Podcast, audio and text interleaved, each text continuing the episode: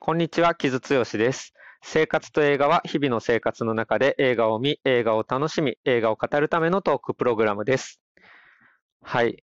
えー、今日はですね、えっと、ソロっていうふうに書いてるんですけど、えっと、一人でやろうと思ってるんです。えー、トークセッションっていう回では、大阪くんと、友人の大阪くんとですね、二人で、あの、一つの作品について喋るっていうことをやろうと思ってるんですけど、まあ彼も、あの、お仕事で忙しかったりするので、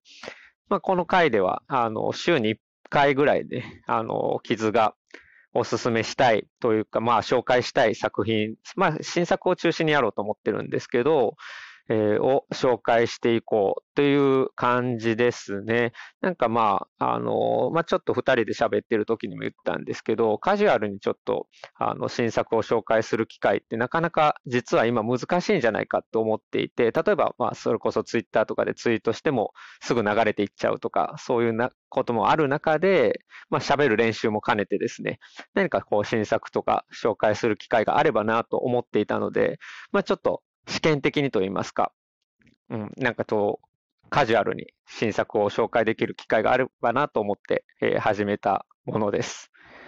はい。で、まあ、あのー、まあ、基本的には新作をやろうと思うんですけど、あとはまあ、配信の作品もあるし、ひょっとしたらまあ、ちょっと配信とか公開してからしばらく経った作品とかも取り上げるかもしれないんですけど、まあ、やっていきながら考えようかなとは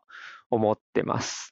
で、えっ、ー、と、ちょっと先にネタバレのポリシーだけ言っておこうと思うんですけど、まあ、基本的には公開前の作品とかも取り上げるので、ネタバレはしないつもりです。いわゆるネタバレっていうのは。あの、ただ、まあ、僕ネタバレってことはあんま好きじゃないんですけど、あの、ネタ、映画をネタ扱いするなよってちょっと思うところがあるので、まあ、ただ、とはいえ、いわゆるこう仕掛けがある、物語上に仕掛けがある作品とかって、まあやっぱりそれが分かると、見る前から分かるとちょっとこう、その作品の驚きがそがれたりするところもあるので、まあそれはなるべく避けたいなと思ってるんで、例えば、それこそシックスセンスの最後のあれだったりとか、パラサイトの中盤のあれだったりとか、ああいうものは、あの、明かさないように紹介したいなと思ってるんですが、今ネタバレって言った時に、ちょっとテーマのことを言ったりとかすると、え、それってネタバレじゃね？みたいな感じで 言われたりすることが結構あったりするので、もしそのレベルでネタバレが気になる方とか、まあ何も知らないで映画を見たいぞっていう方とかは、まあ見終わってから聞いていただくのが無難かなと思いますね。まあ、あの、まあ、映画ライターとしてもそのあたりは苦労してるところなんですけど、で、自分は結構主題とかも話すタイプなので、あの、そのあたりが気になる方はちょっと、あの、未見の方はお気をつけくださいということをちょっと言っておきたいかなと思います。はい。まあでも基本的には、あの、致命的なネタバレみたいなものは、えー、ないようにあの気をつけますので、よろしくお願いします。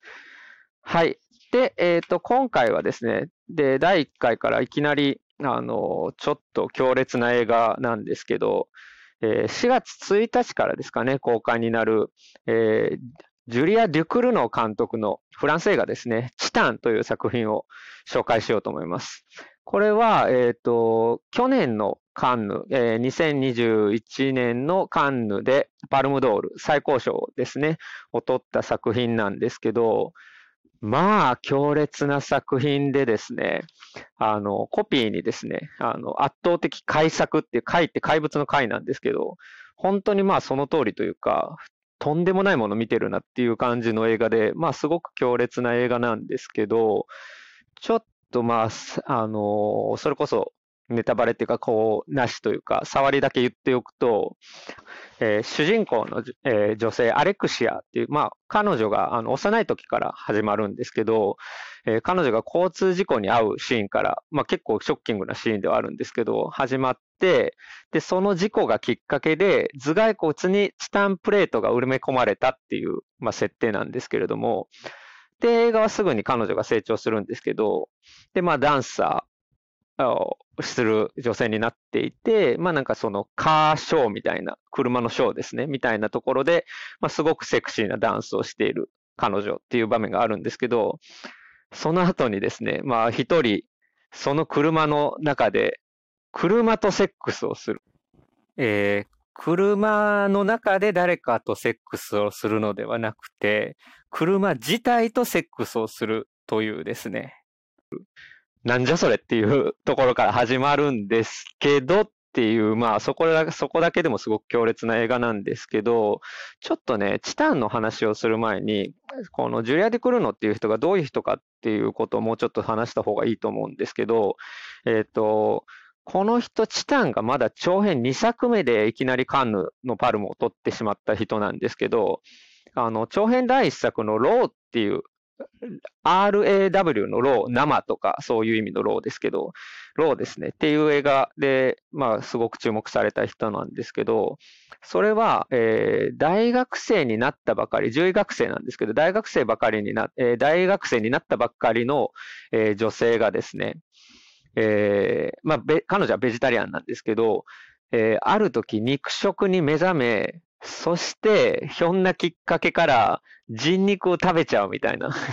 な、恐ろしい話なんですけど、まあ、それですごく注目された監督なんですね。で、まあ、それ何かっていうと、女性の身体が変化することとか、あの、女性の、えー、欲望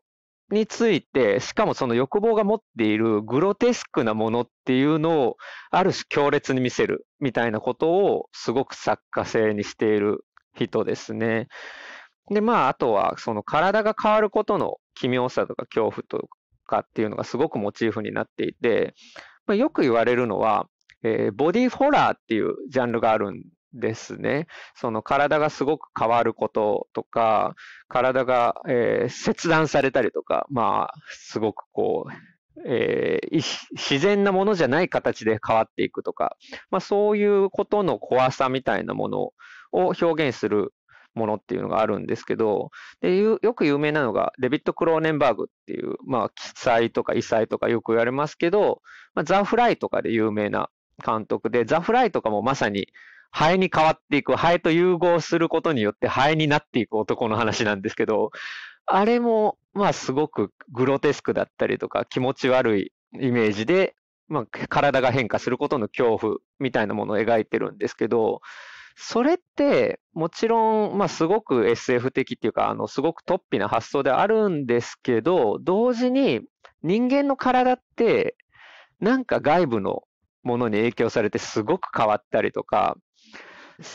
すごく例えば欲望みたいなものも変化したりっていうこととかってあったりするし、そのなんかこう理性の効かなさとかね、こう止められなさみたいなものの恐怖って結構多くの人が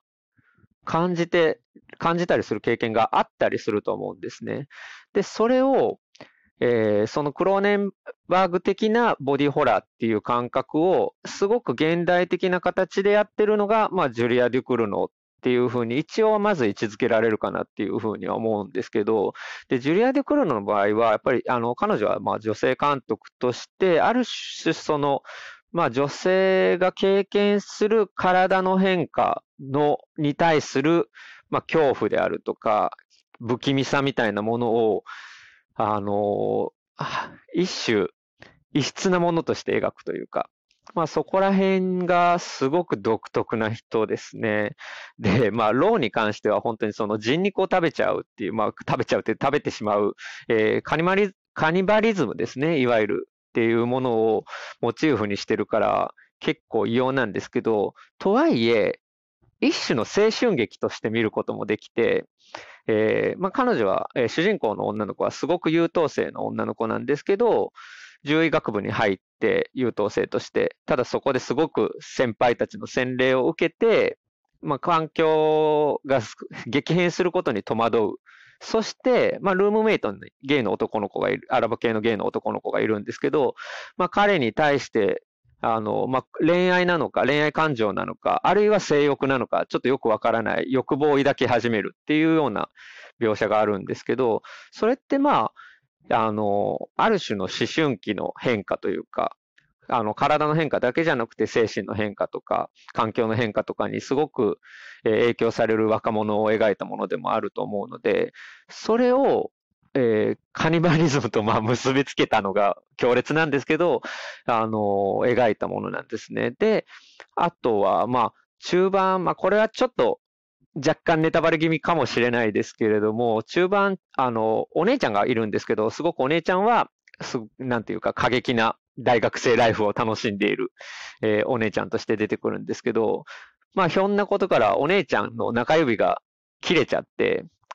あの、そしたら主人公の女の子が、まあ、救急車を呼ぶんですけど、待ってる間に、ついその中指を食べちゃうっていう まあ、なんじゃそれっていう話があるんですけど、その、えー、その中指食べられたってことをお姉ちゃん自身は知ってるんですけど、それを隠してくれるっていう描写が後であるんですね。で、そこで、まあ、二人が抱える秘密みたいなことになっていくんですけど、それって、まあ、姉妹のシスターフードみたいなものが描かれていたりとかして、いや、そんなシスターフードの描き方あるかいっていう感じではあるけれども、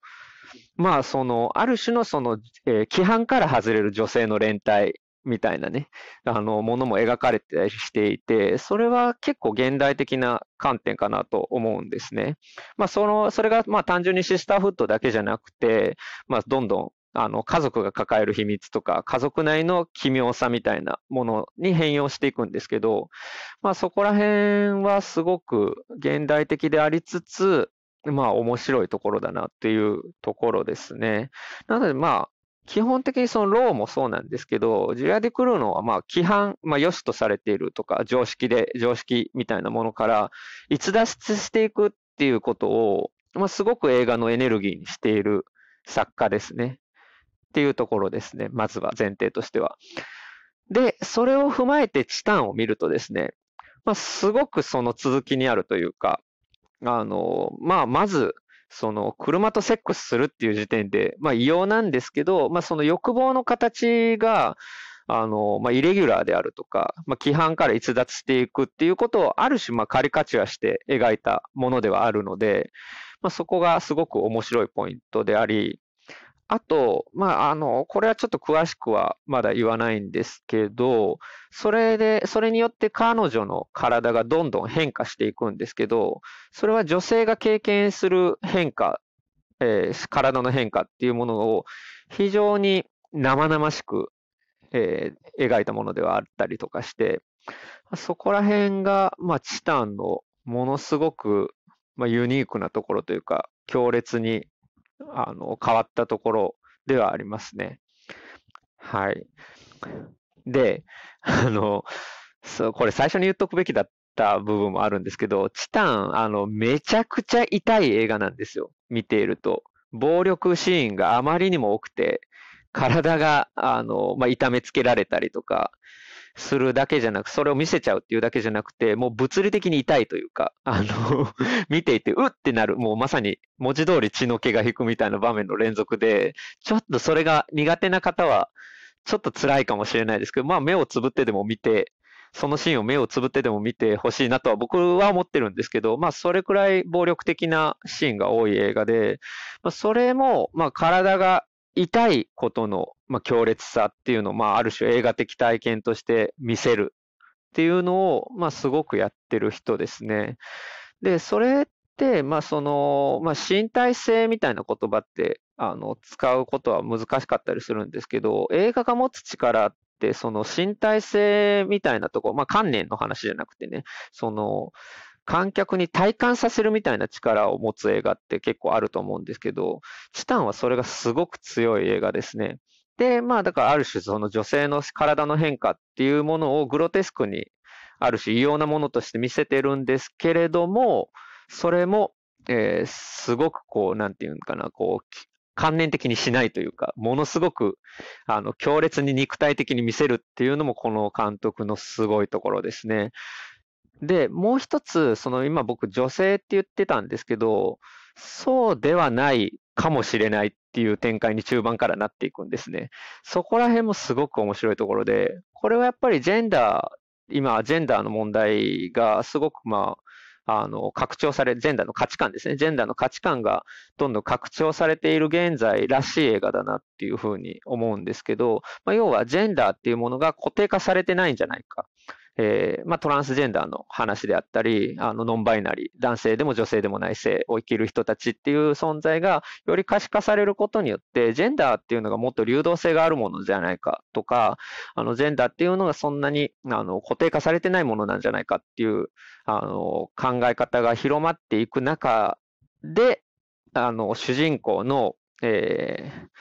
アレクシアはどういうふうな変化を遂げていくかっていうところも、すごく、えー、面白いですし、そしてすごくラディカルですね。あの、まあ、その性的、まあ、セックスの、車とセックスっていう異様なシーンはあるんですけども、ある種、あの、そういうジェンダーが可変的な現在においてセックスっていうのはどういうものか、あるいは妊娠、妊娠出産っていうものはどういうものかっていうものを、すごくこう、なんだろうな、ラディカルに問いかけるみたいなものになっていて、えー、このチタンっていう映画は、例えば、あの、クローネンバーグのそれこそ、あの、ザ・クラッシュ、えー、クラッシュか、クラッシュっていう、ジェジー・バラードの原作の映画があるんですけど、と比べられたりよくしてるんですけれども、ただ、ジェンダーの問題で言うと、やっぱクローネンバーグの時代よりもさらにラディカルになっているというか、まあ、さらに先進的になっている感じは僕はしましたね。そこら辺はすごく面白くて、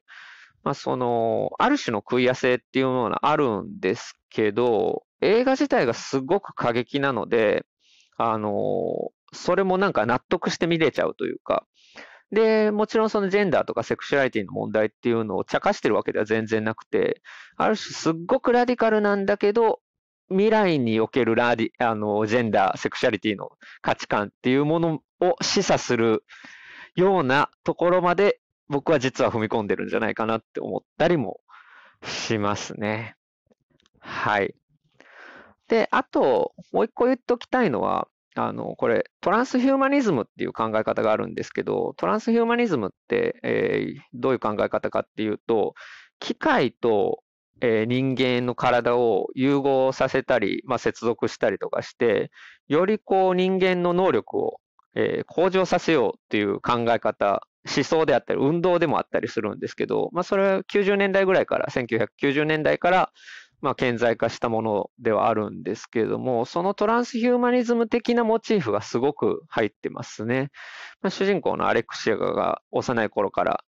えー、機械と融合、チタンが、えー、埋め込まれたことによって、性欲自体も機械化していくっていう、まあ、ある種ラディカルなえー、突飛な発想が入ってるんですけど、でもそれって、まあ、トランスヒューマニズム的に言うと、あの、例えばコンピューターと人体を、脳を接続できるんじゃないかとか、そういう試みってもう全然普通にもう行われてるみたいで、でそういうのが一般、一般化というか、まあ、ある、存在している現代だからこそ、すごく説得力のあるモチーフとして出てきてるんですね。で、えー、ここまでちょっと言ってなかったんですけど、えー、途中でね、バンサン・ランドンが演じる消防士、まあちょっと、えー、初老のというか、初老の消防士と主人公が出会う、出会っていくんですけど、そのバンサン・ランドンのキャラクターもすっごく強烈で、まあすごくマッチョな体を晒してですね、バンサン・ランドン。まあ彼はすごく名優、フランスを代表する名優ですけど、彼がすごくその若い肉体にこだわってるっていうシーンがすごく出てくるんですね。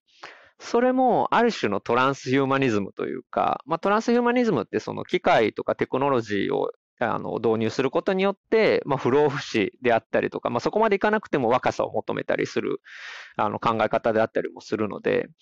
まあ、彼が出てくることによって、ある種その、この映画が持っているトランスヒューマニズム的問いかけっていうのが前傾化するっていうところとかもすごく面白くて、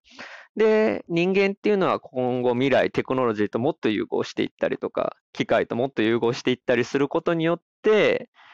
進化するのか、はたまた、あの、恐ろしいものになるのか、よくわからない段階にまあ私たちは来てる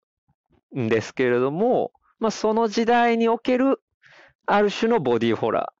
みたいなところがチタンはあって、そこら辺も、まあ、すごくまあ、ラディカルだし、すごくスリリングなところだなというところですかね。まあ、ちょっとトピックをバーって羅列しちゃったんですけど、まあ、すごくね、スタイリッシュな映画でもあるし、